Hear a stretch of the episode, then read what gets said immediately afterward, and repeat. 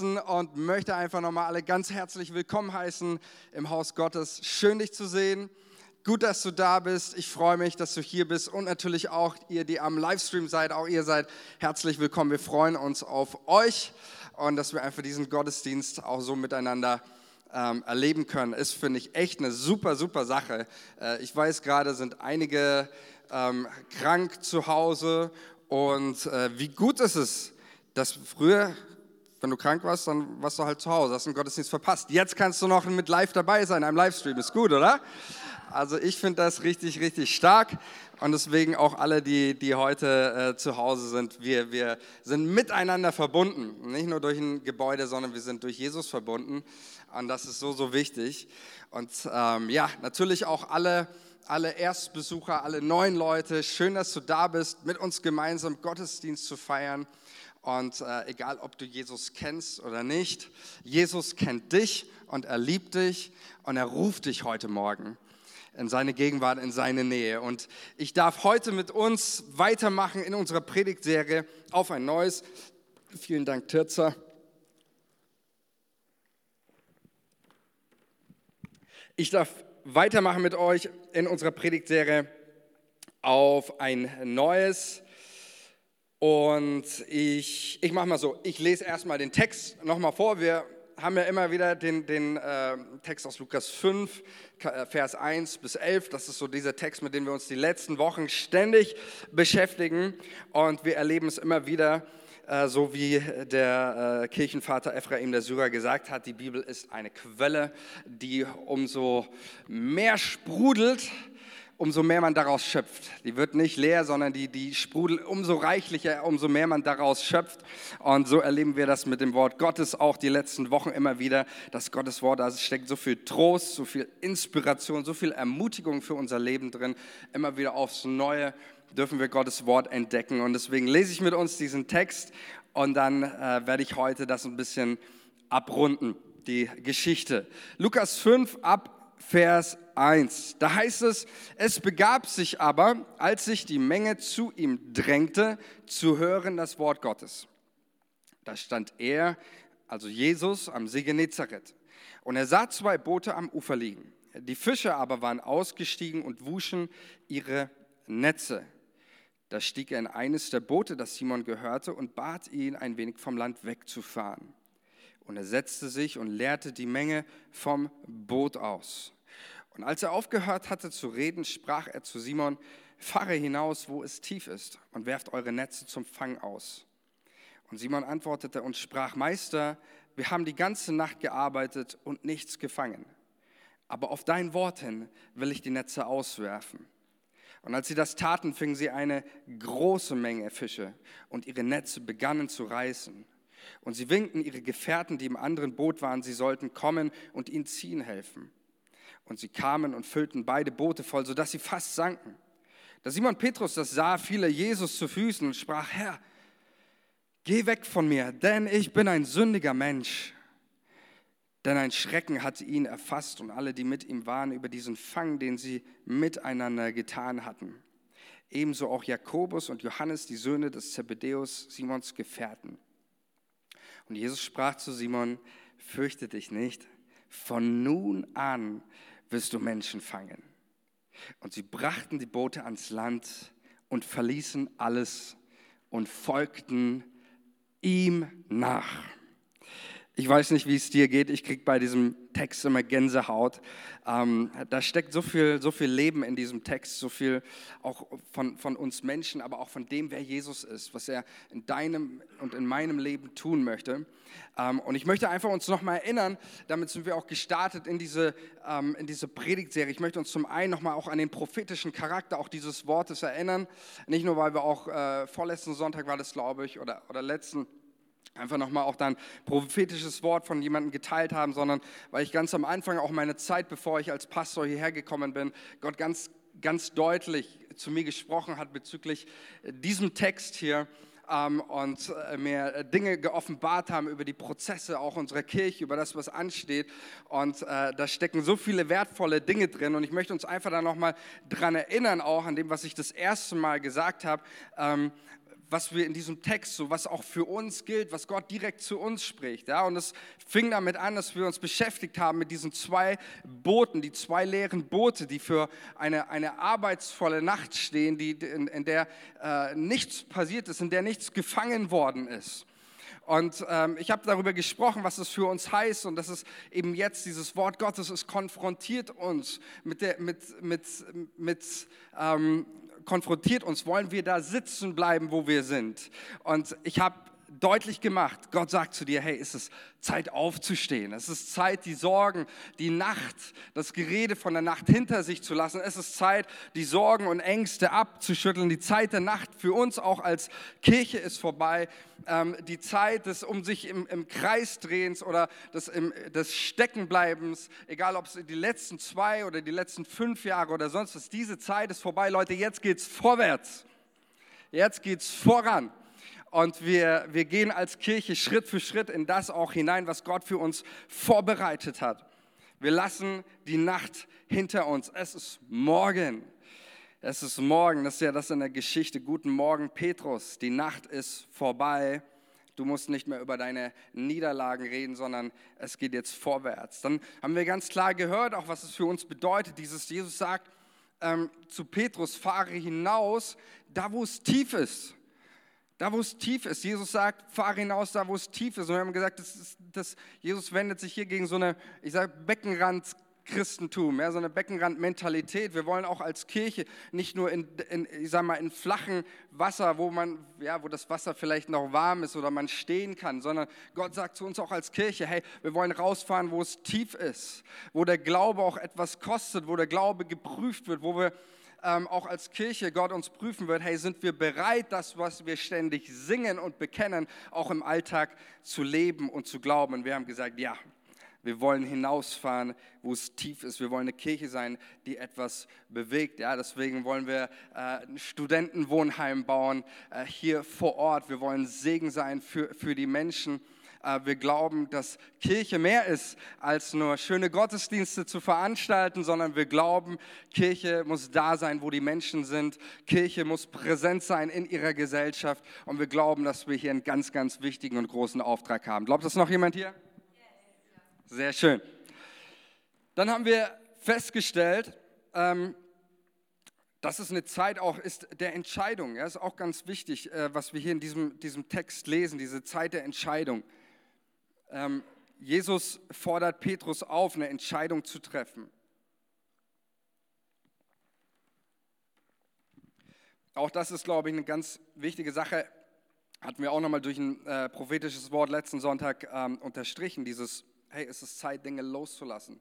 Es ist Zeit, eine Entscheidung zu treffen, auch gerade jetzt. Wie möchte ich leben? Von was möchte ich mich bestimmen lassen? Ähm, und dann natürlich auch da, darum, was wir dann auch gehört haben, ähm, es, ist, es, es, wird eine Zeit des Segens kommen. Und das war damals, wo ich das gehört habe, da, da, war ich noch nicht mal hier und ich hatte das gelesen, diesen großen Fang an, an Fischen. Die Fische auch hier ähm, und auch Jesus benutzt das immer auch als ein Gleichnis für Menschen, äh, die, die Jesus gewinnen möchte. Und ich, und ich hörte auch hier, als ich das gelesen habe, äh, die Netze beginnen zu reißen. Der Fang ist so überwältigend, dass eigentlich nichts, keine Kapazitäten können das fassen. Hörte ich, wie der Heilige Geist sagt, äh, ich werde euch so viele Menschen schenken, ihr werdet so viele Menschen für das Reich Gottes gewinnen, dass ihr mit der Masse an Menschen gar nicht klarkommen werdet. Und ähm, daran halte ich fest, daran glaube ich, denn darum geht es. Das sehen wir auch heute noch in diesem letzten Vers, worum es letztendlich geht. Ähm, und deswegen haben wir uns auch da nochmal beschäftigt, dieser, dieser große Fang, der uns die Macht Gottes, die Allmacht Gottes und seine Größe vor Augen führt und uns zeigt, dass es hier eben nicht nur Jesus ein Meister ist, so wie ihn Petrus zunächst nennt, ein netter Rabbi, den man irgendwie respektvoll anredet, sondern er ist auch Herr, Kyrios, äh, so wie ihn dann Petrus ähm, in, in derselben Geschichte später dann nennt. Und deswegen haben wir ganz viele verschiedene Dinge gehört, es ging immer wieder darum, Jesus ruft dich. Das ist die Quintessenz. Jesus ruft dich auf ein neues, ganz persönlich. Und wenn Gott uns ruft, dann führt uns das immer zu ganz äh, speziellen Momenten, Erfahrungen in unserem Leben, so wie wir das hier sehen. Der Ruf Gottes führt in eine Begegnung mit meinen eigenen Emotionen, mit meiner eigenen Vergangenheit, so wie das bei Petrus der Fall war, ähm, der eigentlich überhaupt keinen Bock darauf hatte, da nochmal rauszufahren. Es führt uns ähm, dahin, dass wir mit Alten abbrechen und mit Neuen aufbrechen müssen. Äh, der Ruf Gottes führt uns immer in die Tiefe. Äh, der Ruf Gottes führt uns selber in eine Begegnung mit uns selbst. Das haben wir letzten Sonntag gehört. Er führt uns, äh, die, führt uns in eine Begegnung mit uns selbst, mit unseren eigenen Abgründen. Geh weg von mir, ich bin ein sündiger Mensch, sagt Petrus. Im Angesicht Jesu checkt er, wer er ist. Er erlebt sich selber. Der Ruf Gottes führt mich in eine Begegnung mit seiner Macht und darum geht es heute. Der Ruf Gottes führt uns immer in die Gemeinschaft. Da ich, hätte ich jetzt einen Amen mir gewünscht. Sehr schön. Ihr dürft ruhig ab und zu mal was reinrufen, ja? solange es positiv ist oder so. Ja? Solange keiner vorkommt und mir eine klatscht, so wie das heute, äh, wenn, wenn, wenn, ihr die äh, Nachrichten gesehen habt, das ist ja heute äh, hier mit Will Smith und Oliver Pocher, äh, dürft ihr das, also das dürft ihr nicht machen. Ja? Ähm, aber ihr dürft gerne, wenn, wenn euch etwas begeistert, wenn euch etwas äh, Freude macht, dann dürft ihr das aus, ausdrücken. Amen. Sehr schön. Der Ruf Gottes führt uns immer in Gemeinschaft. Er führt uns immer in die Begegnung mit anderen. Das wird hier so schön deutlich. Es beginnt ja mit einem, dass Jesus erstens die Masse belehrt und dann wendet er sich von der Masse. Vielleicht können wir diesen einen ganz langen Text nochmal an, an äh, blenden. Genau. Es äh, beginnt ja damit, dass Jesus die Masse lädt und dann aus der Masse, aus der Predigt, der allgemeinen Predigt des Wortes Gottes, wendet er sich direkt dem Petrus zu. Es kommt zu einem persönlichen Gespräch. Es bleibt aber nicht bei einem persönlichen Gespräch mit Jesus und Petrus, sondern aus einem Ich, aus einem persönlichen Gespräch wird eine, ein gemeinschaftliches Erlebnis. Äh, das sehen wir in dieser Geschichte. Aus einem Ich wird ein Wir.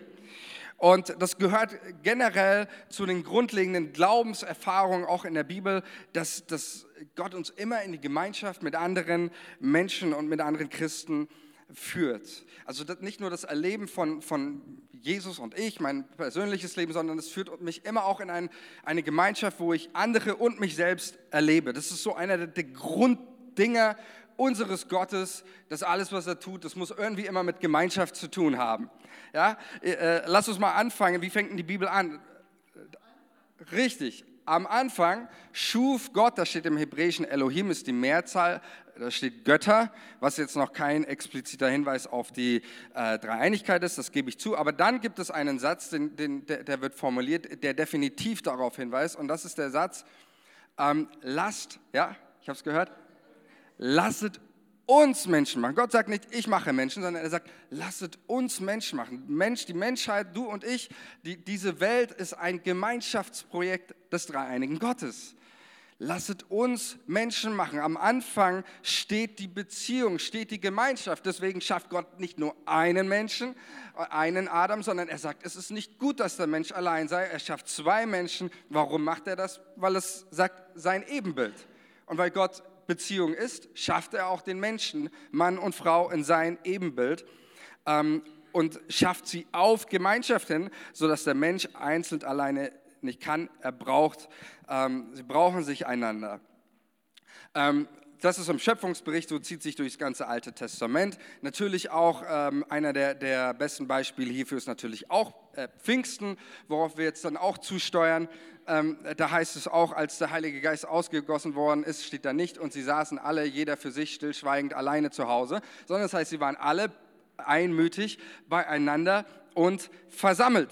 Das ist das, was, ähm, was an Pfingsten und dann fällt der Heilige Geist auf, eben alle, die dort in dem Obergemach waren. In der Apostelgeschichte sowieso generell hat Gemeinschaft so einen hohen Stellenwert, heißt immer wieder, sie waren ein Herz, sie waren eine Seele, die kamen täglich zusammen. Äh, wir machen das ja sonntags und in Kleingruppen noch so, ne? aber äh, die waren schon echt krass drauf. Also täglich kamen die zusammen, haben sich in den Häusern und dann noch im Tempel getroffen.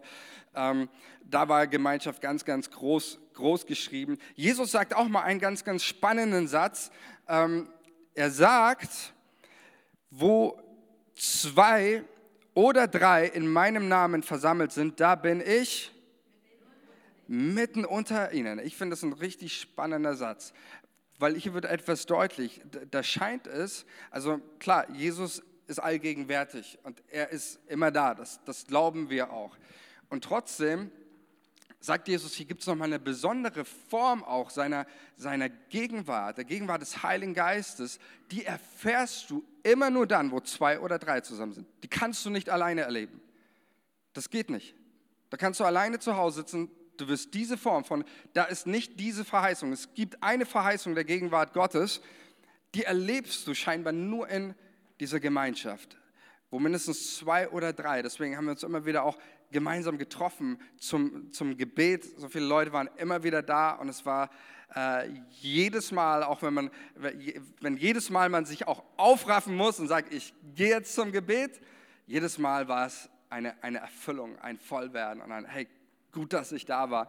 Ähm, und das ist genau das. Auf Gemeinschaft liegt eine Verheißung, die du alleine gar nicht erfahren kannst. Deswegen bekennt, bekennt auch die Kirche durchgehend, durch, durch alle Jahrtausende und auch wir heute noch in unserem Glaubensbekenntnis nicht nur ein Bekenntnis zu Gott, dem Vater, dem Sohn und dem Heiligen Geist, sondern wir bekennen ja auch, ähm, wir glauben an die heilige christliche Kirche und die Gemeinschaft der Heiligen, genau, das ist das, wofür wir, wozu wir uns bekennen. Wir bekennen uns nicht nur zu einer, irgendwie, ich sag mal, Kirche im Sinne Institution, sondern wir bekennen uns zu einer Gemeinschaft, einem Zusammenkommen, weil auf dieser Gemeinschaft eine Verheißung liegt. Es liegt auch jetzt hier eine Verheißung, auf dieses, dass, dass du hier bist. Der Heilige Geist ist jetzt da, in diesem Moment. Ob du das in deinem Herzen gerade irgendwie krass spürst oder nicht das ist erstmal zweitrangig, aber der Heilige Geist ist jetzt da. Er arbeitet an deinem Herzen. Er arbeitet durch sein Wort. Er arbeitet, wenn du ihm, zu ihm singst. Der Geist Gottes ist da. Und das ist so ein großartiges Geschenk. Ähm, das heißt, das, was durchgehend durch die Bibel ähm, immer wieder deutlich wird, ist, ähm, wir, brauchen, wir brauchen die Gemeinschaft. Wir brauchen das, das ähm, einander haben, auch so wie wir das gleiche sehen in, in, diesem, äh, in dieser Geschichte.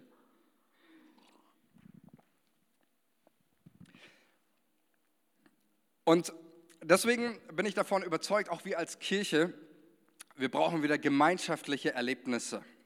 Amen. Wir brauchen wieder gemeinschaftliche Erlebnisse. Das ist auch das, was in dieser äh, Geschichte hier, hier vorkommt. Ähm, deswegen auch heute auf ein neues Gemeinschaft erleben, auf ein neues äh, ein, ein Bekenntnis haben zur Gemeinschaft der, der Heiligen. Und ich glaube, es ist so wichtig. Deswegen, wir wollen auf ein neues Gemeinschaft entdecken, zelebrieren und feiern. Deswegen sind für uns Kleingruppen ganz, ganz wichtig. Deswegen ist für uns Sonntaggottesdienst ganz, ganz wichtig. Deswegen ist für uns der Mittwochsgottesdienst ganz wichtig. Deswegen ist für uns gemeinsames Gebet ganz wichtig. Hey, deswegen machen wir heute ein, ein, richtig fettes Essen. Ist jemand freut, äh, freut sich darüber? Wir machen fettes Essen zusammen. Die Freude ist noch ein bisschen äh, verhalten, aber das, das, da, das, ich weiß, wir, wir, brauchen da noch ein bisschen, kein Problem. Wir, wir, kriegen das hin, wir kriegen das wieder hin. Davon bin ich überzeugt. Deswegen, wir machen einen Garteneinsatz zusammen, ja, nächsten Samstag. Yes, ist noch, okay. Äh, da müssen wir noch mehr dran arbeiten. Aber gut, Garteneinsatz, das macht Spaß. Gemeinschaft beim Garteneinsatz, das kann man wirklich äh, feiern.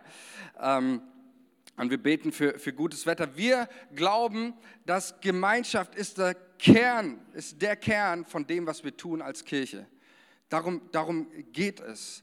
Ähm, der Apostel Johannes schreibt einmal an die Christen und sagt, alles was, wir, alles, was wir tun, alles, was wir sagen, haben wir euch gesagt, verkündigen wir euch, damit ihr Gemeinschaft habt mit uns. Und die Gemeinschaft, die wir miteinander haben, ist eine Gemeinschaft mit dem Vater im Himmel. Äh, darum geht es, Menschen in Verbindung zu bringen, untereinander und natürlich in Verbindung mit Jesus Christus. Denn er ist der, der uns verbindet. Und deswegen glaube ich, ist es so, so, so wichtig, ähm, dass wir genau wie es heißt hier, auf ein neues Gemeinschaft entdecken und erleben. Und dann heißt es hier in Vers 7, darauf möchte ich auch mal eingehen, ähm, über diesen gemeinschaftlichen Aspekt. Hört mal zu. Da heißt es, ähm, und sie winkten ihre Gefährten, die im anderen Boot waren, sie sollten kommen und ihnen ziehen helfen. Also die, die äh, Petrus und seine Crew, die machen die Erfahrung auf das Wort Gottes hin, auf, ich bin ihm gehorsam und ich fahre raus, wo es tief ist. Eigentlich habe ich keine Lust, aber ich mache es, weil er es sagt. Und er fährt raus und in der Tiefe und er schmeißt die, die, die Netze aus und sie machen die Erfahrung, boah, auf einmal das ganze Netz ist voll, es wimmelt und, und äh, sie, sie erleben einen Segen Gottes in einem solchen Maß, der alle Kapazitäten des Bootes und des Netzes übersteigt und sie machen eine ganz grundlegende Erfahrung dabei, als sie versuchen, diesen Fang, diesen Segen zu heben. Alleine schaffen wir es nicht. Alleine können wir es nicht. Wir kriegen, wir kriegen das nicht rein ins Boot. Und deswegen winken sie ihre Gefährten, die im anderen Boot waren, sie sollten kommen und ihnen ziehen helfen. Und ich finde es ja schon mega spannend. Warum macht Jesus das? Warum, mein, er hätte das Wunder genau so maßschneidern können, dass, es, dass Petrus da alleine rausfährt und, äh, und dann heißt es, und der, das Netz war genauso voll, wie es für seine Kraft und sein Boot gelangt hat. Hätte Jesus alles machen können, aber er macht es nicht. Er macht es, er gestaltet dieses Wunder extra so groß, dass sie es alleine gar nicht handeln können, dass sie es alleine nicht packen. Der Segen Gottes ist viel zu groß, um irgendwie alleine damit fertig zu werden. Warum macht Jesus das? Es gibt ein paar Gründe dafür. dafür. Ähm, vielleicht gibt es auch ein paar Gründe, die mir noch nicht irgendwie ähm, offenbar sind oder die ich noch nicht weiß. Äh, aber zwei Sachen, die checke ich. Zwei Sachen, die verstehe ich, warum Jesus die macht. Erstens, warum macht Jesus das? Es liegt in seiner Natur, dass er gibt und zwar über die Maßen. Das ist einfach sein Charakter. Das ist, ähm, die Bibel sagt einmal im Johannesevangelium, da heißt es, Gott gibt den Geist nicht nach Maß.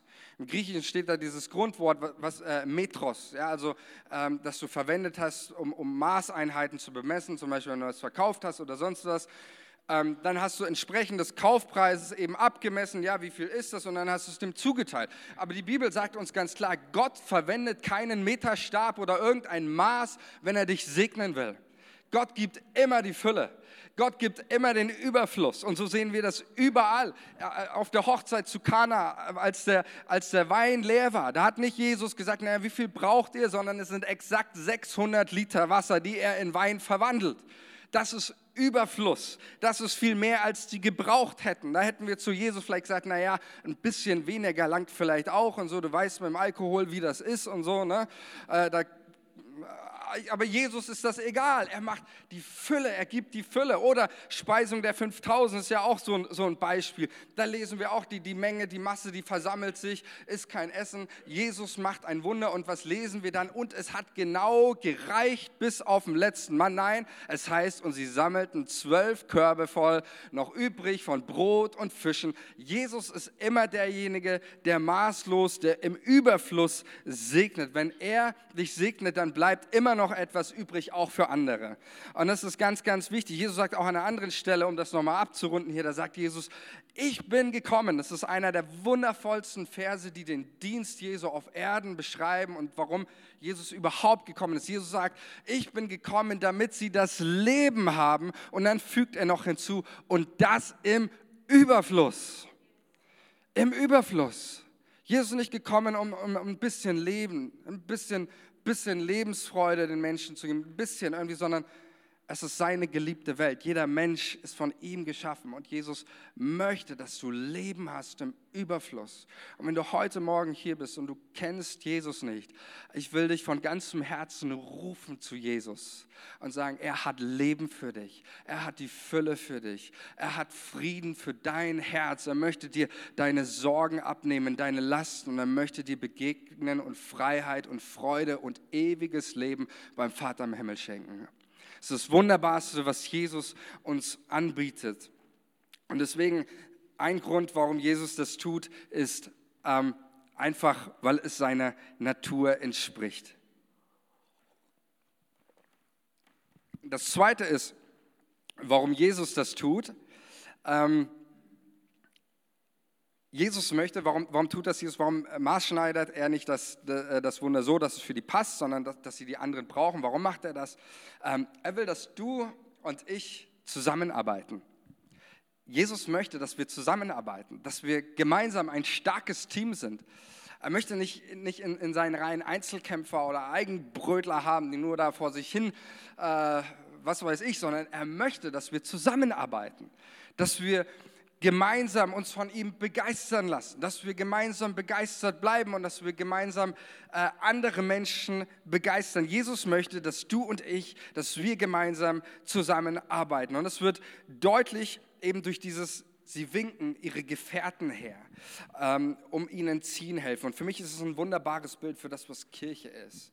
Äh, wir glauben ähm, als Kirche, dass äh, Kirche nicht irgendwie aus, aus Zuschauern besteht, sondern jeder ist ein, ein, ein Teil von, von etwas Größeren. Und deswegen finde ich, ist es so ein wunderbares Bild über, ähm, über was es heißt, Teil einer Kirche zu sein, über, über Mitarbeiten in der, in der Kirche, eben nicht um, um Zuschauer zu sein, sondern es geht um dieses gemeinsam an einem Strang ziehen. Gemeinsam an einem Strang ziehen. Äh, hier, wie es in dieser Geschichte deutlich wird, passive Zuschauer werden mit eingebunden, aktiviert, ungenutzte Kräfte werden geweckt, Ressourcen werden gebündelt, um das Wunder zu heben, um selber Teil des Wunders zu werden, um da mitzuwirken. Ähm, und das finde ich auch einer der, der ganz, ganz entscheidenden Aspekte, ähm, die ich glaube, die so wichtig sind, äh, worum es auch hier geht, starke Netzwerke bauen. Äh, wir brauchen andere, wir brauchen immer wieder, wollen äh, miteinander unterwegs sein. Deswegen auch für uns als Kirche, äh, wir haben ja vor einigen Monaten auch das, das Eckcafé gestartet, ähm, wo wir, wo wir dabei sind, wo wir einfach in unseren Stadtteil hineinwirken wollen.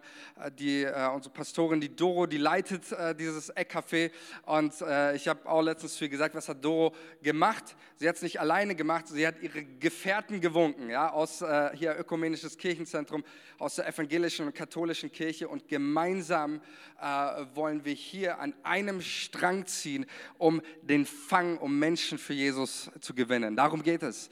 Ähm, und wir, wir sind immer auf der Suche nach starken Netzwerken, als Kirche, aber auch persönlich, äh, nach, nach starken Netzwerken, die uns helfen, den Auftrag, den Gott uns gegeben hat, nämlich Menschen zu gewinnen, zu realisieren. Und da brauchen wir andere, da können wir nur nicht irgendwie nur für uns bleiben und wir als Kirche, sondern da brauchen wir andere Unterstützung äh, sich zu, zu holen, ist eine ganz, ganz wichtige Sache. Amen.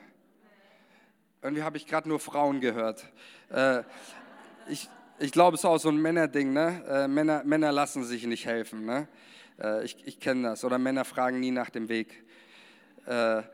Ich war auch letztens, wo sind wir unterwegs gewesen und dann äh, das, das, Navi führt einen hin und dann am letzten, die letzten paar Meter versagt das Navi.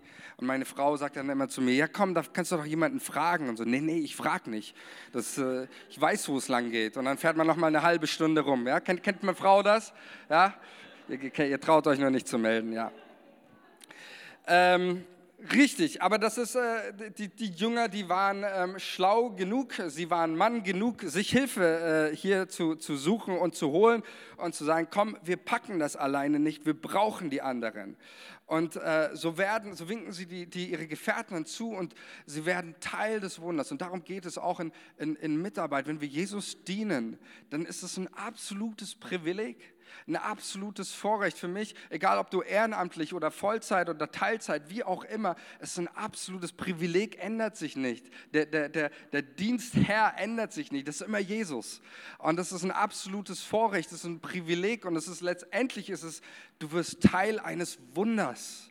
Teil eines Wunders, dieses Wunders, Menschen für Jesus zu gewinnen. Es gibt kein größeres Wunder. Wir letztens hier gehört von, von, von Zeugnissen von Menschen, denen Jesus äh, begegnet mitten in der Nacht. Ähm, und das ist einfach großartig, dass wir sagen können, hey, wenn wir in, in, in Kirche mitwirken, dann werden wir Teil eines ganz, ganz großen Wunders. Und wir sehen dass Jesus bezieht Menschen immer mit ein, äh, immer in seine Wunder wir sprechen oft so, naja, das sind halt die Wunder, die Jesus getan hat. Schaut mal in der, in der Bibel nach. Die allermeisten, mir fällt jetzt spontan, vielleicht fällt mir eins ein, äh, wo die Jünger oder die Leute, wo nur Jesus das Wunder tut. Ähm, ja, klar, natürlich ähm, der, der tote Lazarus, der hat da nicht mehr viel äh, glauben können oder irgendwas machen können. Der wurde einfach auferweckt von, von den Toten durch Jesus. Ja? Äh, der konnte sich nicht mehr dagegen entscheiden. Ähm, das hat Jesus einfach gemacht. Aber sonst, eigentlich bei fast allen Wundern, äh, bezieht Jesus die Menschen immer mit ein. Er fragt den Kranken, willst du gesund werden. Er fragt ihn, glaubst du, dass ich dich heilen kann? Auch bei allen anderen Wundern bezieht Jesus seine Jünger immer wieder äh, mit ein in die Wunder. Es ist nicht so, dass Jesus das einfach macht, ich mache jetzt mal ein Wunder, sondern er bezieht uns mit ein. Schaut mal, ähm, Wunder der Speisung der 5000 hatten wir schon gehört. Ich lese euch mal ganz kurz was vor. Ähm, der Kontext ist, ist eben, dass etwa, also Tausende, etwa 5000 Leute Jesus folgen und ihnen zuhören beim Predigen. Äh, der Evangelist Markus vermerkt uns nicht, was Jesus gepredigt hat, er vermerkt nur, dass es eine lange Predigt war. Äh, das finde ich auch eine, eine spannende Notiz. Ähm, aber es wird dann irgendwann Abend, die Leute haben nichts gegessen und die Jünger kommen zu Jesus und sagen, Jesus, jetzt komm, lass doch die Leute endlich mal schick sie doch bitte in die Dörfer ringsum und äh, dass sie sich was zu essen kaufen. Und dann sagt Jesus folgendes zu ihnen, er sagt, gebt ihnen doch zu essen.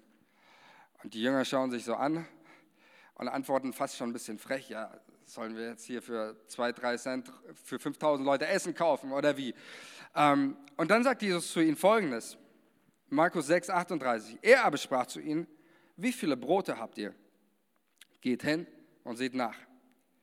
Und als sie es erkundet hatten, brachen sie fünf und zwei Fische. Und er nahm die fünf Brote und die zwei Fische, blickte zum Himmel auf und dankte. Wow, oder? Jesus hätte ohne Probleme einfach aus den Steinen, die da rumliegen, Brot machen können für 5000 Leute. Oder aus dem Himmel, wie es beim Volk Israel in der Wüste war, einfach aus dem Himmel Brot regnen lassen für alle. Aber es macht er nicht. Er fragt seine Jünger, was habt denn ihr dabei? Wie viel habt ihr?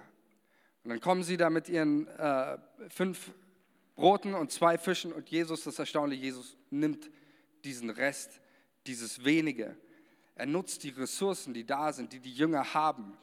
Warum macht er das? Er bindet sie mit ein in sein Wunder. Er bindet sie mit ein und in der Geschichte wird nicht mal deutlich, dass es Jesus war. Die teilen dann einfach nur aus und es, es langt am, am Ende äh, und es langt nicht nur, sondern es ist dann der, der Überfluss da ähm, Jesus möchte, dass du und ich, dass wir Teil sind seines Wunders. Und genauso ist es auch hier, ähm, diese, das, was bei den, bei den Jüngern hier passiert. Es geht darum, dass die Leute herzugewunken werden und sie werden Teil des Wunders. Ja, Jesus hätte ja auch, wie gesagt, er hätte zu Petrus sagen können, als Petrus am Ufer stand, hätte Petrus sagen können, du Petrus, mach mal deine Augen zu. So, Jetzt mach sie wieder auf und beide Boote waren voll mit Fische. Hätte er auch machen können, aber Jesus ist also spannend. Der sagt sogar, nachdem die ihre Netze gereinigt haben, packt es wieder ein, fahrt raus, ähm, werft eure Netze aus. Die Anstrengung bleibt dieselbe. Auch die, die, die Kraft, die Motivation, da wieder ins Boot einzusteigen. All das ist Jesus scheinbar wichtig. Und er bezieht uns mit ein in dieses, dieses Wunder. Und ich glaube, das ist so eine ganz, ganz wichtige Botschaft ist, die mir so am Herzen liegt, auch heute zu bringen. Ähm, ich glaube, es ist so wichtig, diesen, diese Synergie, diese, das Bündeln von Kräfte ähm, wieder ganz neu zu fokussieren, auch, auch für uns. Und ich möchte einfach mit dieser, dieser Predigt heute, ähm, möchte ich einfach das wie, wie so ein Winken. Es ist einfach wie, wie ein Winken, Leute, Leute herbeirufen ähm, und, und winken für, für die Sache Gottes. Titzer, du darfst schon mal nach vorne. Und ähm, möchte mit euch zum, zum Schluss einfach da nochmal ein paar Gedanken dazu teilen.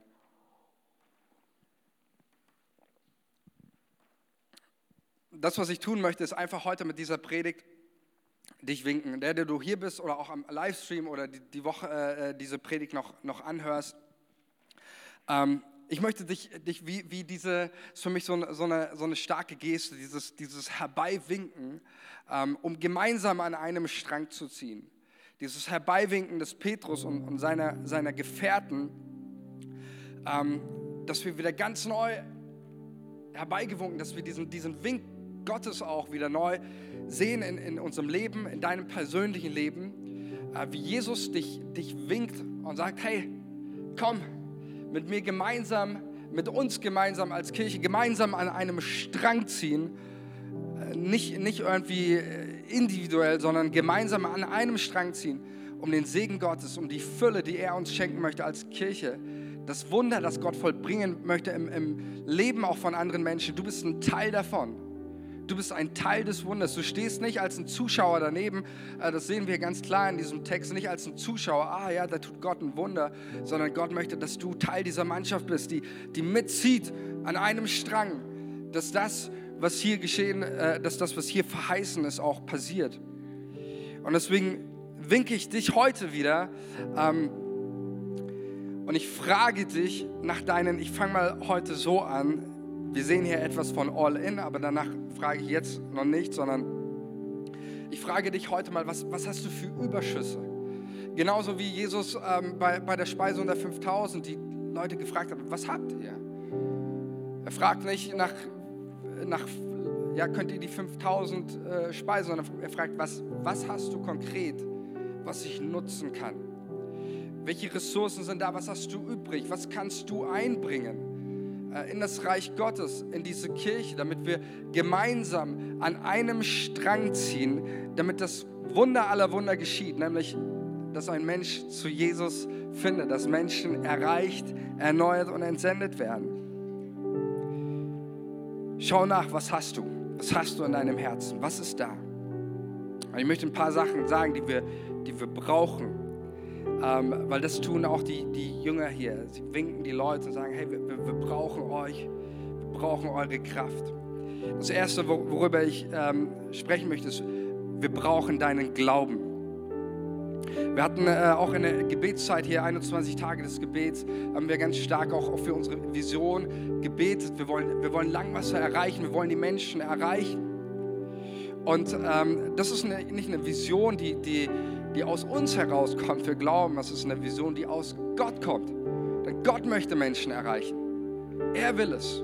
Und wir haben uns erinnern, vielleicht wissen das ein paar von den Älteren unter euch, ähm, diese Kirche ist mit einem, einem Leitsatz an den, an den Start hier gegangen. Und dieser Leitsatz war, wir wollen Langwasser im Sturm erobern.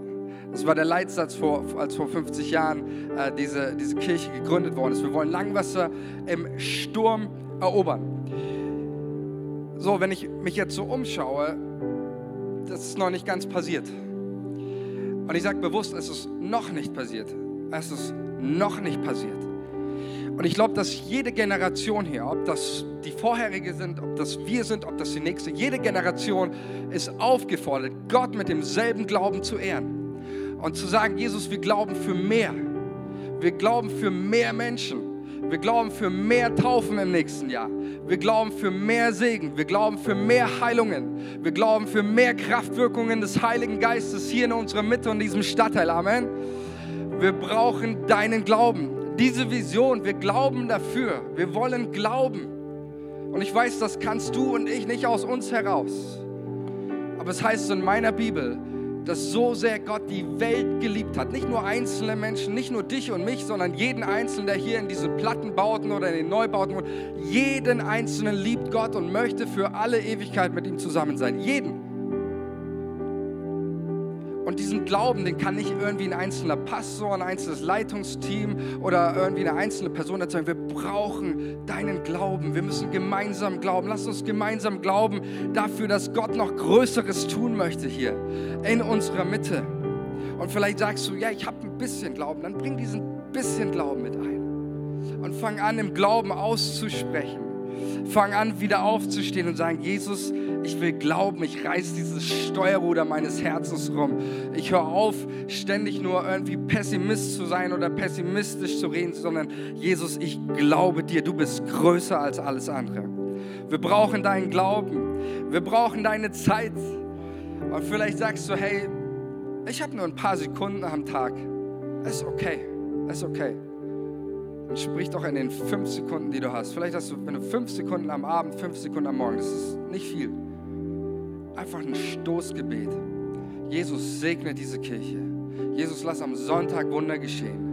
Lass am Freitag Wunder geschehen. Lass am Mittwoch Wunder geschehen. Hey, wenn die kleinen Gruppen, wenn die Teams, wenn die, wenn die Rangers, wenn das Seniorencafé, wenn die zusammenkommen, lass, Jesus, lass Menschen dich erleben, lass dich spüren. Es ist nicht viel. Einfach ein paar Sekunden Zeit nehmen deiner Gebete. In der Bibel heißt es nicht, das Gebet vermag viel, wenn es lang ist das heißt, das Gebet vermag viel eines Gerechten, wenn es ernstlich ist, wenn es von Herzen kommt. an einem Strang ziehen. Deine Ressourcen, deine Zeit. Und ich sage dir eines, du kriegst viel mehr dafür ab. Mein egoistisches Herz sagt da ja, weil ich weiß, welchen Segen auf mich fließt und welcher Segen auf mich kommt, wenn ich Gott etwas zur Verfügung stelle, sei es meine Finanzen, sei es meine Zeit oder sonst was. Denn Gott lässt sich nicht schenken. Wir laden dich ein, wir winken dich und sagen, komm, gib uns etwas von deinem Glauben, gib uns etwas von deiner Zeit. Finanzen. Vielleicht hast du ein paar Tausender auf deinem Konto liegen und fragst dich, wo soll ich mein Geld anlegen?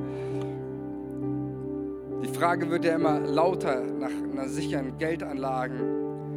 Die Inflation, dein, dein, dein Geld auf deinem Konto ist wie eine riesen Minusaktie. Ja? Die ganze Inflation zerstört, zerstört das Geld. Und die Frage wird immer lauter. Ähm, kann man immer mehr lesen. Verschiedene Geldanlagen, die damit werben. Hier ist bei, bei uns kriegst du die beste Rendite oder ähm, ist die beste Anlage. Ich erzähle dir mal was von einer Anlage. Hat mir jemand erzählt und ich habe es ausprobiert und in der Tat äh, die beste Investition, die du, die du haben kannst. Ähm, und er sagte über diese Anlage, über diese Kapitalanlage, sagte er, die ist absolut safe, die wirft hohe Renditen, keine Inflation, kein Krieg kann diese Anlage zerstören. Und er sagte auch noch, auch kein, kein Rost und keine Motten können sie zerstören. Wisst ihr, wer das gesagt hat? Jesus hat gesagt. Er hat gesagt, ähm, dass, dass, äh, wo er über, über das Geben spricht, hat er gesagt, hey, wenn du, und ich sage jetzt hier mal ganz bewusst nicht unser Gemeindekonto, sondern ich sage ganz bewusst, da wo du das, was du hast, in das Reich Gottes, und Reich Gottes ist ja viel mehr als nur lokale Ortskirche. Ich glaube an die Bedeutung der lokalen Ortskirche und an die Wichtigkeit, aber Vielleicht sagt Gott einfach zu dir auch, hey, mit dem, was du hast, segne, segne meine, meine Mission, segne da, da, wo das Evangelium verkündigt wird, in, im, im Kontext der armen Menschen. Äh, segne meine verfolgten Kinder in, in äh, was weiß ich, bei Open Doors oder wo auch immer. Ähm, ich glaube von ganzem Herzen, äh, es gibt keine bessere Investition und Anlage für deine und für meine Finanzen als das Reich Gottes als das Reich Gottes, zu investieren in, in, in Menschen, in seine Kirche und, und darüber hinaus, dass das Menschen zum Glauben an Jesus finden. Wir brauchen deine Finanzen. Und es ist auch hier, Gott lässt sich nichts schenken. Er lässt sich nichts geben. Ich habe das immer in meinem Leben so erlebt. Es ist eine Anlage, die sogar Ewigkeitswert hat, die sich nicht nur in der Rente auszahlt, sondern darüber hinaus. Hey, vielleicht schenkst du uns ähm, fünf Minuten, dein, dein Gebet, dein Stoßgebet, deine Ermutigung, deine Mitarbeit, meine Hand beim Abwasch. Ich weiß nicht, äh, was ich noch alles ähm, aufführen könnte.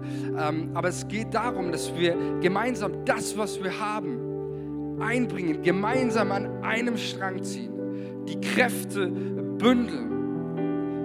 Wofür, fragst du dich, wofür? Und damit möchte ich schließen mit diesem letzten Satz. Da heißt es nämlich, und da wird uns nochmal diese Größe vor Augen geführt. Da heißt es, und sie brachten die Boote ans Land und sie verließen alles und folgten ihm nach. Sie verließen alles und folgten ihm nach. Und mit diesem Satz wird nochmal so unser Herz geöffnet. Und wir sehen so eine, so eine Gruppe von, von Leuten, die, als sie Jesus begegnet sind, haben sie ein Bewusstsein bekommen von der, von der Größe und Bedeutung der Person und seines Auftrags. Sie verließen alles. Es drückt aus, so dieses, dass sie etwas erlebten, das ist größer, das war größer als sie selbst. Und das möchte ich dir sagen, darum, darum geht es.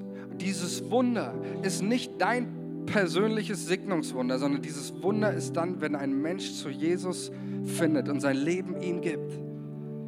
Und dann heißt es hier eben, sie verließen alles und folgten nicht einer Religion oder irgendwas, sondern sie folgen ihm, der Person Jesus nach. Und ich möchte uns einfach da nochmal dran erinnern, auch auf ein neues, die Bedeutung unseres Auftrages, die Bedeutung davon, Jesus nachzufolgen. Die, die äh, Jünger zeigen uns hier, es gibt etwas, das ist so viel bedeutender, das ist größer, das ist wert, dass ich alles verlasse in meinem Leben, dass ich alles hinter mir lasse, um bei dieser einen Person zu sein.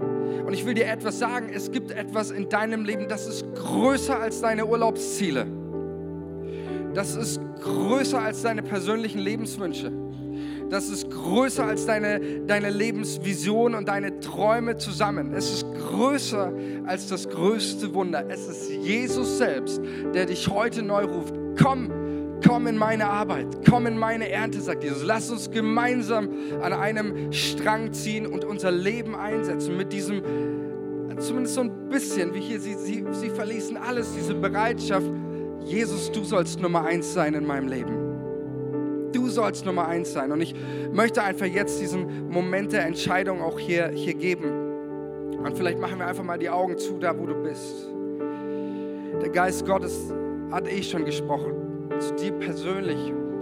Auch da, wo er dich neu, neu winkt und sagt, komm, komm wieder, zieh mit uns an einem Strang. Das, was du hast, lass es hineinfließen. Dass Menschen erreicht werden, erneuert, entsendet werden. Wir wollen nicht gegeneinander, wir wollen miteinander, weil wir verstanden haben, es geht um eine Sache, die ist so viel größer als wir selbst. Die ist größer als unser Gemeindekonto, die ist größer als unser Gebäude, die ist größer als alles, was wir vorher bisher kannten. Und das ist Jesus. Und Jesus ruft dich jetzt. Und wenn du heute hier bist und du kennst Jesus nicht, er ruft dich an sein Herz. Er sagt, mein Kind, ich habe für dich Vergebung deiner Schuld. Und ich möchte dich einladen, da wo du jetzt bist, einfach in deinem Herzen Gott dein, dein, dein Leben zu geben und zu sagen, Jesus, hier bin ich. Ich gebe dir mein Herz. Ich bringe dir meine Schuld. Ich bringe dir mein Versagen. Wasche mich rein von meiner Schuld. Ich glaube, dass du für mich am Kreuz gestorben bist, dass du für mich auferstanden bist. Und ich lade dich ein, in mein Leben zu kommen. Sprich es in deinem Herzen und du wirst Erlösung und Befreiung erleben. Und Jesus, ich möchte jetzt für jeden Einzelnen hier beten, dass du mit deinem Heiligen Geist auch neu, einfach neue Entscheidungen, auch wie wir es in Zeugnissen schon gehört haben, dass noch mehr Menschen hier heute auch eine Entscheidung treffen für dich und sagen, Jesus, ich möchte wieder, ich möchte wieder aufstehen, ich möchte wieder mich inspirieren lassen von diesem, sie verließen alles und folgten ihm nach. Nicht, nicht irgendwie eine Gesetzlichkeit sind sie gefolgt, nicht einer Religion, sondern sie sind ihm, der Person Jesus nachgefolgt. Ich mache mich wieder auf dem Weg mit dir, Jesus. Ich bin vielleicht irgendwo abgehängt worden. Ich sitze an der Straße. Jesus kommt jetzt vorbei, erreicht dir seine Hand und sagt, komm wieder mit mir. Ich mache aus dir jemanden, der Menschen für Jesus gewinnt. Der Verlorene gewinnt. Komm, Heiliger Geist wirke jetzt. Und wir wollen jetzt gemeinsam singen. Ein, und mit diesem Lied möchte ich dich einladen, dass du ganz persönlich deinem Jesus begegnest, der für dich auferstanden ist, der für dich gestorben ist. Und wenn du das vielleicht, was du jetzt in Worte nicht fassen kannst, dann ist dieses Lied einfach eine Hilfe für dich, Jesus zu begegnen und dein Herz ihm zu bringen.